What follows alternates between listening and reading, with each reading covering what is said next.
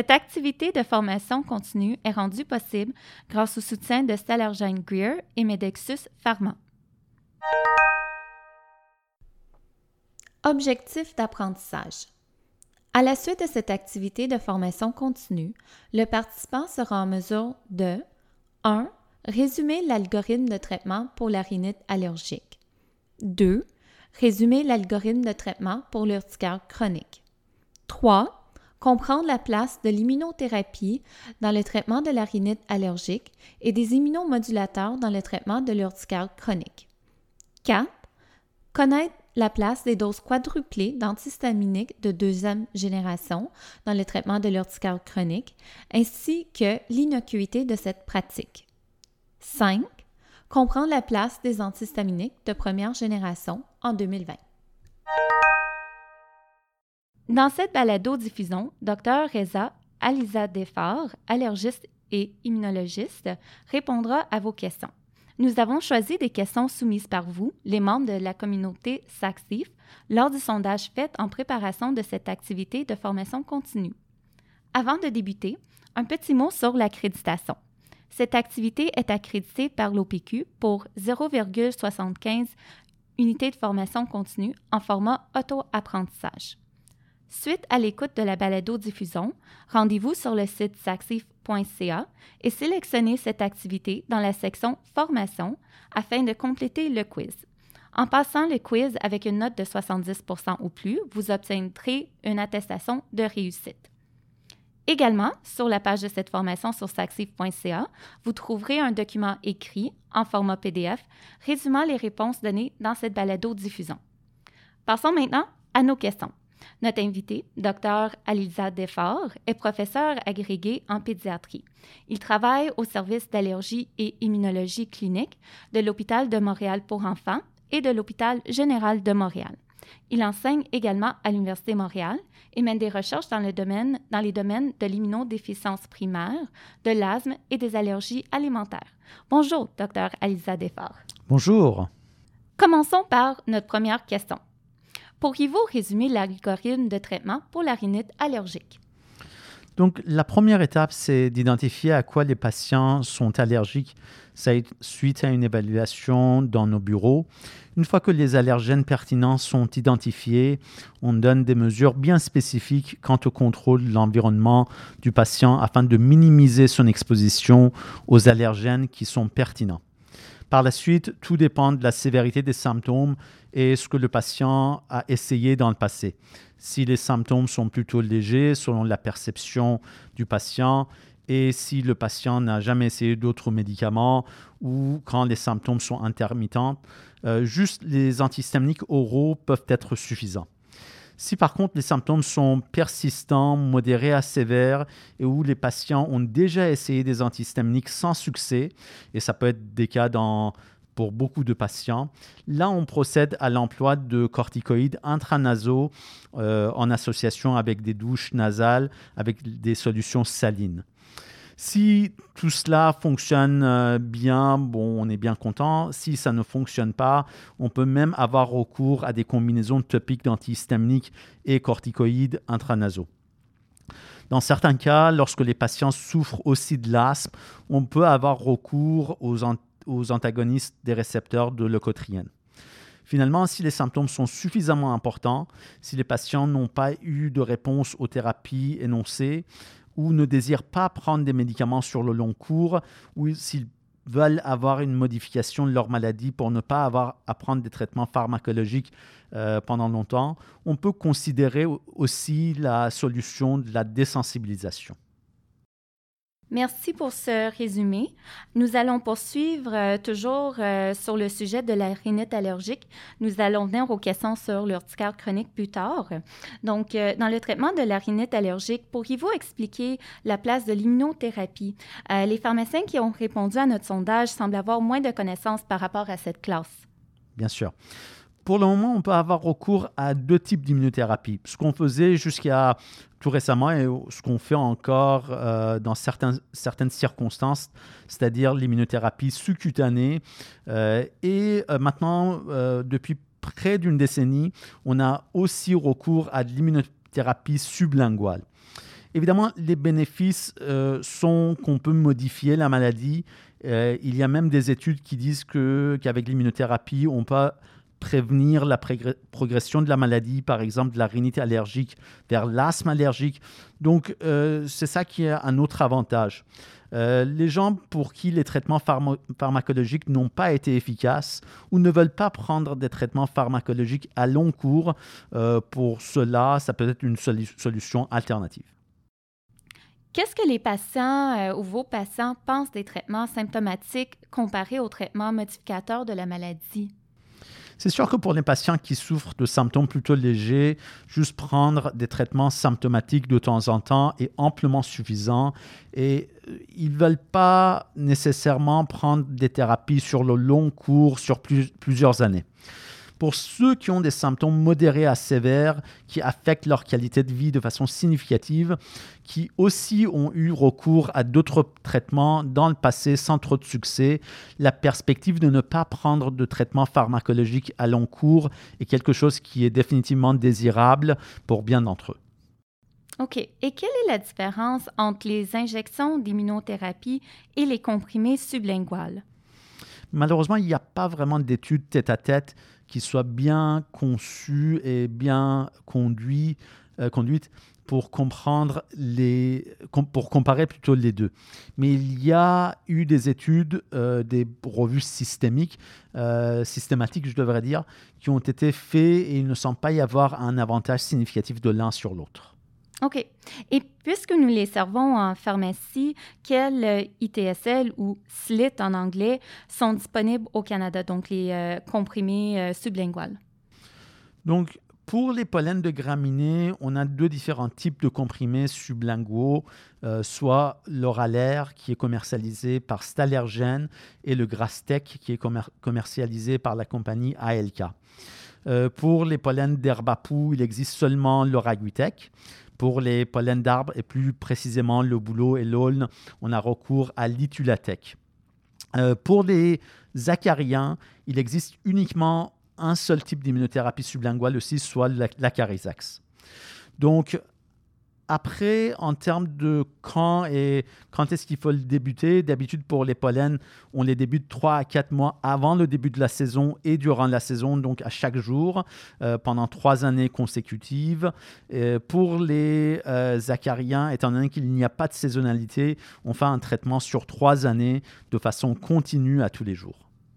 OK. Et dans le cas où il existe plus d'un produit pour une même allergie, par exemple, dans le cas des pollens euh, de graminées, quelles sont les différences entre les produits? Malheureusement, il n'y a pas d'études cliniques pour pouvoir comparer les deux. Euh, L'oralaire contient cinq, types différents de pollen de graminées, alors que le Grastec en contient un. Euh, c'est un peu difficile de savoir s'il y a un avantage clinique ou pas.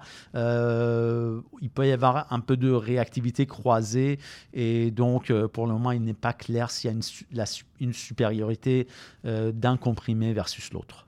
OK, merci. Euh, notre prochaine question est un peu différente. On passe à un autre sujet. Quelle est la place du pulmicorde dans le sinus dans la rhinite allergique? Ça, c'est une pratique que bien de nos collègues en ORL font. Cette pratique-là est basée sur le fait que bien des patients qu'ils voient sont très sévères, euh, ont, des symptômes très sévères et ne répondent pas aux thérapies habituelles approuvées. Donc, les corticoïdes nasaux déjà approuvés et commercialisés.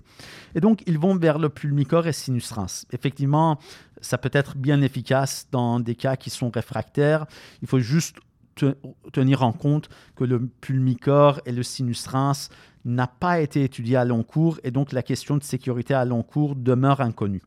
Donc effectivement, ça peut fonctionner pour un sous-type de patients euh, qui euh, ont une maladie sévère et réfractaire. Notre prochaine question, euh, quelle est la durée maximale de traitement ou combien de fois par année on peut utiliser les corticostéroïdes intranasaux? Perdent-ils leur efficacité? Certains de nos patients ont besoin, de par la persistance de leurs symptômes, de continuer ça sur des années. En ce qui concerne les corticoïdes intranasaux, je dirais qu'il n'y a pas de limite en termes de nombre de fois où les patients vont les prendre. Euh, bien des patients, malheureusement, prennent ces traitements topiques de façon ponctuelle, sur quelques jours, ne sachant pas que l'indication n'est pas de les, de les prendre uniquement sur quelques jours. Euh, et justement, en ce faisant, ils disent que le traitement ne fonctionne pas. Donc, il faut faire certainement un travail d'éducation auprès de ces patients pour les informer qu'ils sont ce sont vraiment des traitements à long cours et euh, sur, sur une base continue. Euh, et donc tout ça pour dire qu'il n'y a pas de non limite limite dans, sur une année euh, par rapport aux corticoïdes intranasaux. Pour la question de savoir si ces traitements euh, perdent leur efficacité à long cours, la réponse est non. Mais ceci étant dit, on peut chez certains patients avoir une progression de la maladie qui fait qu'avec le temps, ils ne répondent plus aussi bien à l'emploi des corticoïdes intranasaux. Et euh, donc, parfois, ces patients-là vont avoir besoin de d'autres thérapies adjuvantes, parfois de combinaison. OK, merci. Notre prochaine question vient de Touda Oulage de Montréal. Euh, elle aimerait savoir quelle est l'importance du PAF, euh, le facteur d'activation plaquettaire, au niveau de l'efficacité, euh, au niveau de la congestion nasale. Donc, lorsqu'on regarde les études par rapport à l'impact des antihistaminiques sur la congestion nasale, de façon assez uniforme, on voit qu'il n'y a pas d'impact significatif sur la congestion à l'opposé de tous les autres symptômes de la rhinite allergique. Avec la rupatadine, il y a des études qui démontrent que ça soit de façon objective ou subjective, il y a un effet non négligeable au niveau de la congestion nasale. La question à se demander, c'est est-ce que effectivement c'est la composante anti-PAF de la rupatadine qui améliore la congestion nasale et c'est donc quelque chose qui est à considérer? Alors, passons maintenant à notre euh, section sur l'urticaire chronique. Donc, notre première question, on va faire la même chose. Pouvez-vous résumer l'algorithme de traitement pour l'urticaire chronique? Donc, encore une fois, on voit ces patients-là dans nos bureaux initialement pour une évaluation, pour être sûr qu'au niveau du diagnostic différentiel, on ne manque rien d'autre. Euh, il s'agit vraiment qu'il s'agisse vraiment bien d'urticaire chronique spontané. Et si c'est bien le cas, bien souvent, la première étape est de leur administrer des antihistaminiques de seconde génération. Certains des patients qui viennent nous voir ont déjà été sur des antihistaminiques de seconde génération, mais de façon intermittente. Donc, si c'est le cas, on leur demande de vraiment les prendre sur une base continue. Dans un deuxième temps, euh, s'il n'y a pas eu d'effet d'amélioration très notable au niveau de leurs symptômes avec la prise d'antihistaminiques de seconde génération, on passe à une augmentation de la dose jusqu'à quatre fois la dose habituelle approuvée des antihistaminiques de seconde génération on n'est pas obligé de passer directement à quatre fois la dose, mais on peut aller jusqu'à quatre fois la dose et voir si les symptômes sont contrôlés ou pas. Pour ce faire, d'habitude, on donne dès la première visite à nos patients des calendriers de symptômes, ce qu'on appelle un UAS7, euh, un score d'activité urticarienne, qui essaye d'objectiver le nombre de plaques et l'intensité du prurite à chaque jour. Et, comme ça, avec le temps, on voit si effectivement il y a une amélioration de la réponse clinique adéquate aux antihistaminiques à dose indiquée ou alors à des doses plus élevées jusqu'à quatre fois la dose indiquée. Et si finalement, au bout de deux à quatre semaines, avec des, doses plus élevées d'antihistaminiques, jusqu'à quatre fois la dose, on ne voit pas d'amélioration clinique significative. Là, on peut avoir recours à des agents biologiques. Celui qui a l'indication pour le moment est l'omalizumab, qui est un anticorps monoclonal anti-IgE qu'on administre aux quatre semaines de façon sous-cutanée. Et encore une fois, on revoit nos patients en suivi euh, plusieurs mois plus tard. Et si dans les euh, six mois qui suivent, il n'y a pas eu de réponse adéquate, là, on peut avoir recours à des immunosuppresseurs ou des immunomodulateurs, dont la cyclosporina. OK, merci encore pour ce résumé. Notre prochaine question vient de Maria Savin de Delson. Euh, quels sont les mécanismes d'action des nouvelles molécules, par exemple le Rupal ou la rupatadine? Est-ce le même que celui des anciens antihistaminiques de deuxième génération? La rupatadine, de façon spécifique, a évidemment des propriétés antihistaminiques, mais aussi des propriétés anti-PAF qu'on vient de préciser il y a quelques instants. Euh, le facteur d'activation plaquettaire que vous avez mentionné il y a quelques instants, qui semble être supérieur aux autres antihistaminiques disponibles sur le marché canadien. Et lorsqu'il y a eu des études comparant cette molécule-là à certains autres antihistaminiques de seconde génération, on voit un certain avantage, un certain avantage pardon, dans les études. Donc, euh, est-ce que la question est, est-ce que cette activité anti-PAF euh, explique cette réponse supérieure par rapport à d'autres antihistaminiques de seconde génération Et c'est ce qui est à considérer? C'est parfait. Alors, passons à la prochaine question de Myriam Messif de Montréal. On voit certains antihistaminiques de deuxième génération donner quatre fois la dose. Est-ce sécuritaire?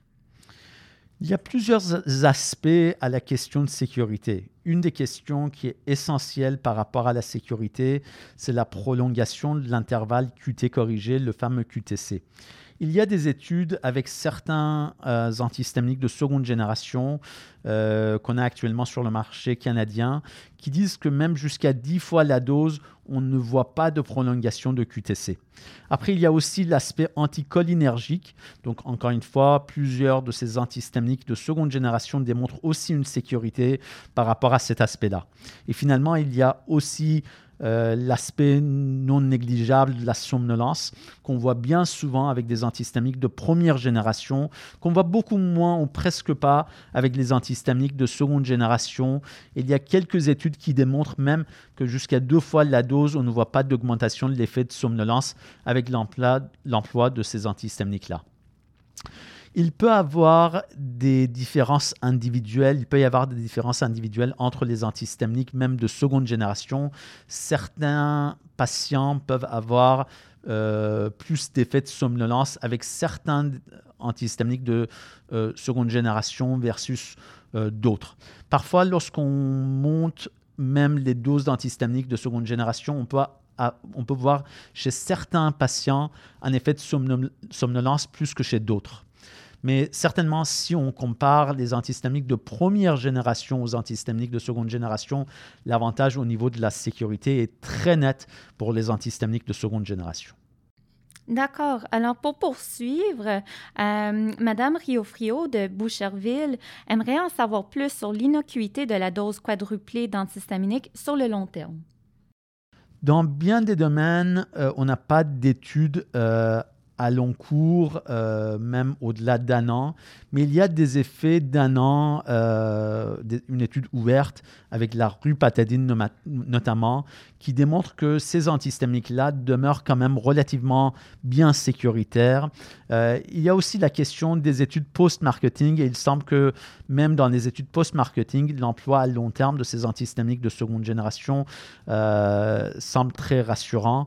Je dirais, si on combine ces deux éléments-là, euh, que ce soit les études post-marketing ou les études sur un an, il semble qu'il y a quand même une bonne sécurité avec l'emploi à long terme euh, par rapport à ces antihistaminiques-là, du moins de ce qu'on peut en dire euh, en 2020. OK, merci. Notre prochaine question vient de François Dupuis d'Épiphanie. L'urticaire sévère, rôle des antihistaminiques de deuxième génération, sont-ils vraiment utiles? Je dirais certainement oui. Les patients qui viennent nous voir pour certains, même lorsqu'ils font des, urticaires sévères, ils répondent aux antihistaminiques de seconde génération euh, ou sinon avec la dose habituelle, avec la, dose augmentée jusqu'à quatre fois la dose habituelle. Euh, donc ça joue un rôle essentiel. C'est sûr que comme avec n'importe quelle autre pathologie, euh, il n'y a rien à 100%.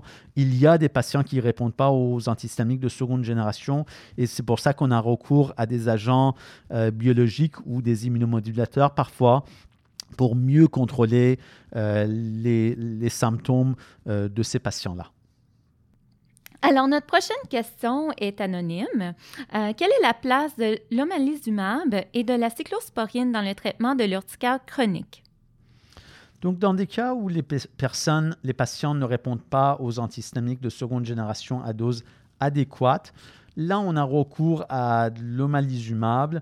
L'omalizumab, c'est sûr que s'il y a une absence de réponse, il faut se poser la question si on a la bonne pathologie, est-ce qu'on ne manque rien par rapport au diagnostic différentiel. Euh, c'est un peu notre rôle en tant que spécialiste de s'assurer qu'il n'y a rien d'autre. Mais dans certains cas, dans l'urticaire chronique spontanée, on a recours effectivement aux immunomodulateurs, fort heureusement bien plus rarement de nos jours qu'auparavant. Je dis fort heureusement parce que c'est sûr que les immunomodulateurs peuvent aussi avoir leur lot d'effets secondaires. Donc on essaye de les minimiser autant que faire se peut. Et à ce titre, il y a des, des études sur d'autres classes d'anti-IgE qui semblent avoir plus d'affinité pour l'IgE que l'omalizumab. Et ce sont des études qui semblent être très prometteuses et on pourrait potentiellement dans les années à venir voir apparaître sur le marché canadien d'autres anti-IgE avec plus d'affinité et donc euh, pourrait potentiellement réduire encore davantage notre besoin euh, avec l'emploi d'autres immunosuppresseurs. Merci. Alors, ça conclut la section sur l'urticaire chronique. Maintenant, nous allons passer à nos dernières questions qui sont euh, plus d'ordre général. Euh, donc, si un patient ne répond pas bien à un antihistaminique, est-ce qu'on peut combiner deux classes d'antihistaminiques différents? Est-ce que ça vaut la peine d'essayer un autre antihistaminique? Donc, combiner deux antihistaminiques, que ce soit les anti-H1 et anti-HE2 ou que ce soit deux anti-H2, n'a pas vraiment d'évidence clinique euh, qui peut représenter un avantage pour euh, nos patients.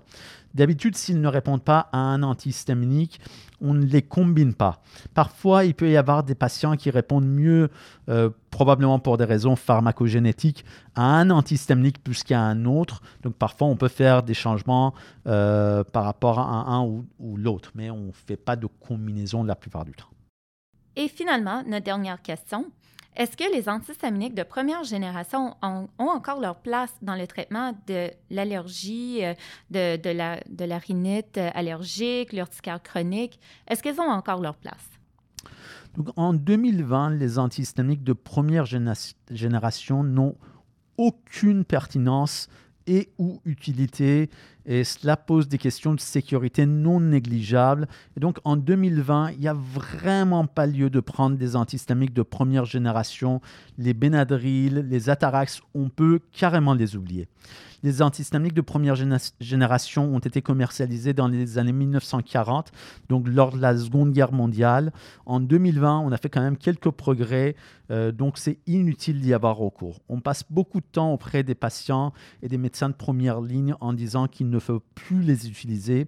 Et le souhait que j'ai, c'est que nos collègues en pharmacie donnent exactement le même conseil pour les patients qui viennent en officine les voir. Parfait, merci beaucoup. C'est noté. Euh, je pense que c'est un point important à, retenir euh, dans, cette, euh, dans cette formation aussi. Merci. Alors, merci, docteur Alisa Defort, d'avoir partagé votre expertise avec nous, d'avoir pris le temps de répondre à nos questions.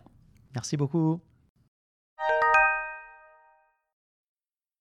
Alors, euh, rebonjour, docteur Alisa Defort. Euh, comme vous le savez, euh, nous, avons continué à recevoir des questions intéressantes suite à notre premier enregistrement. donc, nous allons prolonger cette activité et merci beaucoup d'avoir pris le temps pour répondre à encore plus de questions des pharmaciens. Ça me fait plaisir.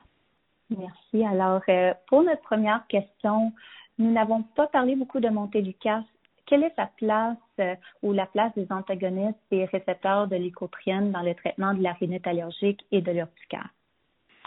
Um, euh, dans l'algorithme de la prise en charge de la rhinite allergique, euh, le montelukast n'a pas un très grand rôle à, à, jouer lorsque on parle d'une rhinite allergique seule mais beaucoup de patients qui souffrent de rhinite allergique font aussi de l'asthme. Le montelukast n'a pas à proprement parler d'indication dans le traitement de la rhinite allergique, mais a une indication dans la prise en charge de l'asthme. On sait que le montelukast euh, n'est pas efficace chez tout le monde. On pense que ça marche à peu près chez le tiers des asthmatiques, mais ça ne fonctionne pas et ça n'a pas beaucoup d'effet chez deux autres tiers. Donc chez ceux qui sont asthmatiques et qui ont une rhinite allergique, euh, le Montelukast vaut la peine d'être essayé. Et euh, parfois, effectivement, chez certains patients, on voit une amélioration non seulement de leurs symptômes d'asthme, mais aussi leurs symptômes de la rhinite allergique. Parfait. Euh, et dans le traitement de l'urticaire chronique, est-ce que ça a une place du tout? On l'utilise pas vraiment dans le traitement de l'urticaire chronique. Euh, il n'y a pas d'études qui démontrent euh, une efficacité euh, pour cette pathologie. Parfait. on voit parfois d'autres traitements qui ne sont pas recommandés officiellement par les lignes directrices. Pourriez-vous nous en parler un peu plus ou plus particulièrement, nous avons eu une question où la personne se demandait si on peut utiliser la doxypine pour l'urticaire. La doxypine a beaucoup d'effets secondaires et euh, on a quand même des euh, antihistaminiques euh, parce que lorsqu'on utilise la dexipine, c'est plus pour son effet antihistaminique, qui sont bien plus efficaces avec moins d'effets secondaires et qui sont bien tolérés même lorsqu'on augmente les doses jusqu'à quatre fois la dose indiquée. Et c'est encore mieux toléré que la, la doxépine. Et donc, euh, c'est pour ça que euh, maintenant, on a de moins en moins recours à de la doxypine dans le traitement euh, de l'urticaire chronique. Très bien. Alors, on a un autre répondant de notre sondage qui nous demande de parler du traitement chez les enfants. Euh, en quoi euh, le traitement chez la population pédiatrique se distingue du traitement chez euh, la population adulte? pour la rhinite allergique et également, vous pourriez peut-être répondre par après pour l'urticaire. Donc, effectivement, dans la population pédiatrique, le profil de sécurité des traitements qu'on utilise est encore plus important même que chez la population adulte. Euh, et donc, euh, on essaie d'avoir le moins recours euh, possiblement aux corticoïdes systémiques. et même pour la rhinite allergique, je dirais, pour les corticoïdes intranasaux, il y a beaucoup de parents qui sont hésitants à les utiliser. Donc, de plus en plus, on essaie d'avoir recours à des euh, corticoïdes non systémiques ou même alors, euh, si possible, lorsqu'il y a une indication dans la population pédiatrique. Par rapport à la rhinite allergique, euh, l'indication pour certains de ces traitements est vraiment au-delà de 18 ans. Et donc, il faut prendre aussi conscience que l'indication n'est pas présente pour euh, certaines formes d'immunothérapie dans la population pédiatrique. Euh, pour ce qui concerne euh, l'urticaire, encore une fois, il faut faire appel à des antihistaminiques qui ont l'indication pédiatrique. si on prend l'exemple de l'Allegra ou du Blexten, il n'y a pas d'indication pédiatrique et donc on a moins souvent recours à ces antihistaminiques-là dans la prise en charge de l'urticaire chronique. OK. Et est-ce qu'on peut augmenter les doses jusqu'à quatre fois la dose standard, un peu comme on fait chez les adultes? Oui, tout à fait. C'est quelque chose qu'on utilise aussi dans la population pédiatrique et ça nous permet quand même de contrôler euh, les symptômes euh, chez certains enfants euh, chez qui on ne peut pas contrôler leur pathologie juste aux doses indiquées. OK, parfait. Euh, peut-être juste pour revenir en, arrière un peu, pour la rhinite allergique, est-ce que l'immunothérapie aussi est indiquée chez les enfants? Et si oui, à partir de quel âge? Oui, tout à fait. Pour euh, dépendant de, type d'immunothérapie dont on parle, euh, sublingual, euh, il y a par exemple à partir de 5 ans, on a une indication euh, pour le, le et le Grastec. Euh, donc pour l'immunothérapie contre les pollens de graminées. Par contre, euh, pour les euh, pollens d'herbe à poux, pour les pollens d'arbres et pour les acariens, euh, les indications pédiatriques ne sont pas encore disponibles. Il y a des études qui sont actuellement en cours et des études qui sont terminées pour l'indication pédiatrique euh, pour les pollens poux et pour les acariens. Et, donc, euh, on espère que d'avoir une indication pédiatrique euh, dans les mois et les années à venir pour les autres types d'allergènes. OK, très intéressant, merci. Maintenant, au niveau des corticostéroïdes nasaux, y a-t-il des risques sur le long terme qu'on devrait surveiller? Euh, malheureusement, comme c'est le cas dans bien des domaines, euh, il n'y a pas beaucoup d'études à très long terme euh, pour les corticostéroïdes nasaux. il y a des études avec le Flonase et le Nasonex sur un an qui ne démontrent pas d'atrophie des muqueuses nasales sur un an avec l'emploi de ces corticostéroïdes-là. Et il n'y a pas non plus d'effet au niveau de la croissance staturale des enfants avec ces corticostéroïdes nasaux, ce qui est un peu différent euh, de certains corticostéroïdes inhalés euh, qu'on utilise dans le traitement de l'asthme notamment. Donc, euh, finalement, pour une autre question, avez-vous des suggestions de mesures non pharmacologiques que nous pouvons enseigner à nos patients qui souffrent d'urticaire chronique? Euh, on sait que dans bien des cas, euh, chez des patients qui souffrent d'urticaire chronique, euh, le stress joue un rôle important. donc effectivement, parfois, voir un psychologue, parfois des techniques de relaxation peut avoir aussi un impact positif ou la résolution des conflits peut avoir un impact positif dans la prise en charge des patients qui souffrent d'urticaire chronique. Beaucoup de patients nous approchent en se demandant si la diète joue un rôle euh, dans leur euh, symptomatologie et euh, je dirais pour la quasi-totalité de ces patients-là, la réponse est négative. donc la diète ne joue pas un rôle dans la sévérité et la présence de ces symptômes-là.